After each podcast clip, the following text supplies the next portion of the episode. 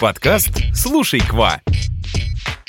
Всем bonjour, bonjour! Это новый выпуск нашего подкаста. В этом подкасте мы не будем пересказывать грамматические правила, учить диалоги, потому что... Потому что здесь мы будем bavarder, болтать о тонкостях французского языка, культуре Франции и о том, как изучать иностранный язык системно и без выгорания.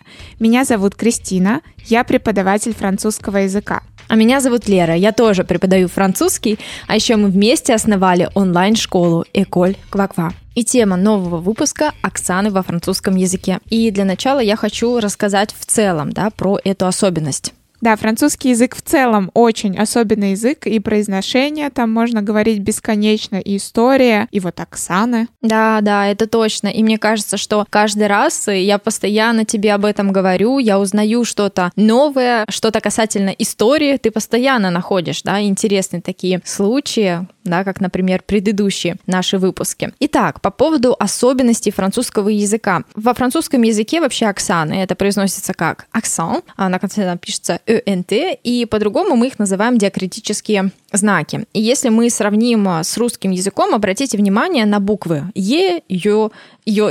Что-то не могу даже произнести это на русском языке ее и и краткое. Когда мы пишем буквы ё и и краткую, мы сверху пишем точки, вот вырисовываем такую дугу над буквой и, чтобы у нас получилось и краткое. Условно это и можно назвать диакритическими знаками, и то же самое существует и во французском языке. При этом нужно понимать, что когда мы а, что-то дописываем над буквой, меняется ее произношение. Ну, это очевидно. Е, ё и другие примеры. Во французском языке это, как я говорила, также происходит, но единственный момент, эти знаки будут отличаться, они не будут идентичными. Да, назовешь, пожалуйста, Оксаны французского, как вот они называются, вот эти вот палочки, черточки.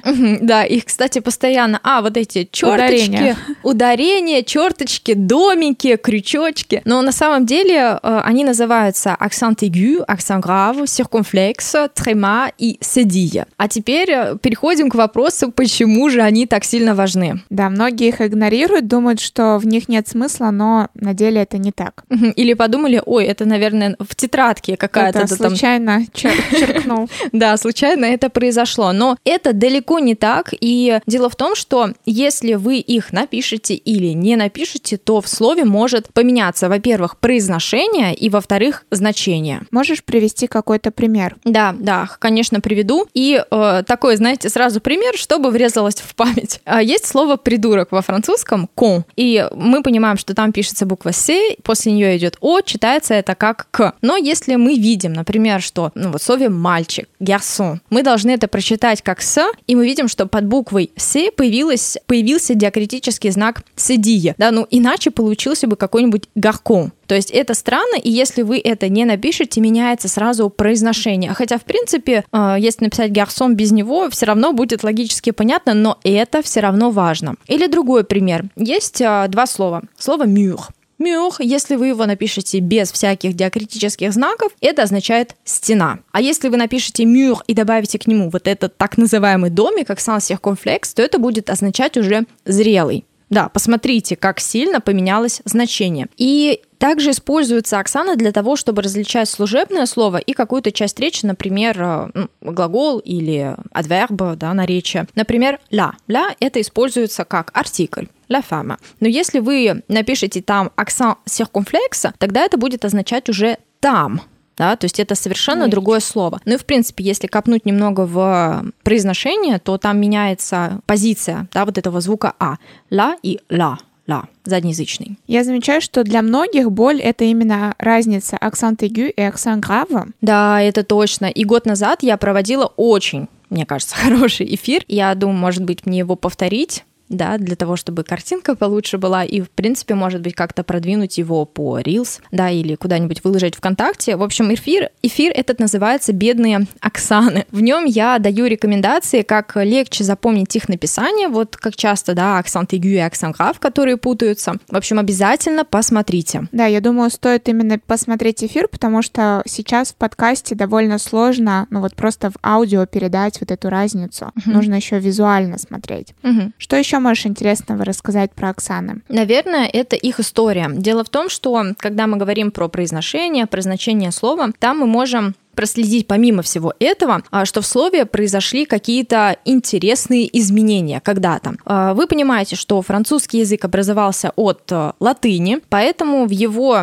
изначальной версии старофранцузском, фран, в старофранцузском языке существовали такие слова, ну, например, если я правильно да, произнесу, как феста. Феста э, с течением времени буква «с» исчезла, и в слове «фет» образовался акцент циркумфлекс. Мы там его пишем, там историческая долгота такая появляется, «фет», «фет». Э, это означает, что акцент циркумфлекс показывает, что вот там была когда-то буква. Или слово «окно», «фнетра». «Фнетра» то же самое появился Оксан, но изначально этого Оксана не было, и там была тоже буква «С». Пожалуйста, «Оспиталя», «Опиталя», да, туда же отнесем «Отеля», или другие примеры, такие как бет, кот, форе, ил. Причем, э, что еще интересно, если вы знаете английский язык, проводите тоже эту аналогию. Вот эти последние слова, там, зверь, побережье, лес, в английском языке они как раз-таки пишутся с буквы S, там, mm-hmm. forest, beast, uh, cost и так далее. Island. Она пишется, ну, не произносится, так уж получилось. И еще такой момент. Во французском языке довольно давно произошла, прошла, точнее, орфографическая реформа. В чем она заключалась? В общем, э, дело заключалось в чем? Появились некоторые изменения в орфографии. Конечно, они не сразу, да, вот перепечатали все в словарях, в учебниках, в журналах. Ну, в общем, сейчас уже это можно заметить, и изменений было очень много. Но мы понимаем, что все это касалось орфографии, где-то убрали дефис в написании, где-то поменяли буквы. Но но так как наша тема выпуска это Оксаны, давайте поговорим про акцент циркумфлекса.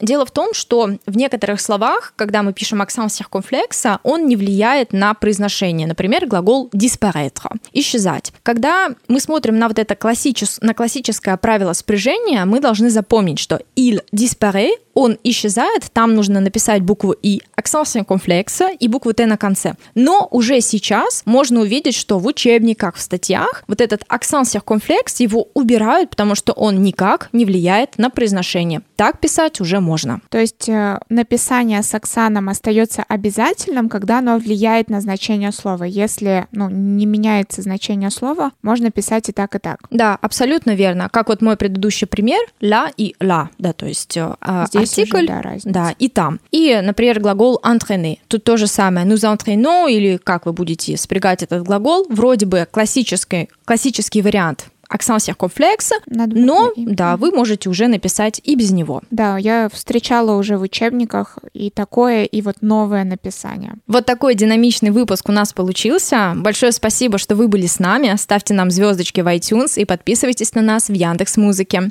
А также оставайтесь на связи на других площадках. Услышимся в следующем выпуске. Всем au revoir! École Quoi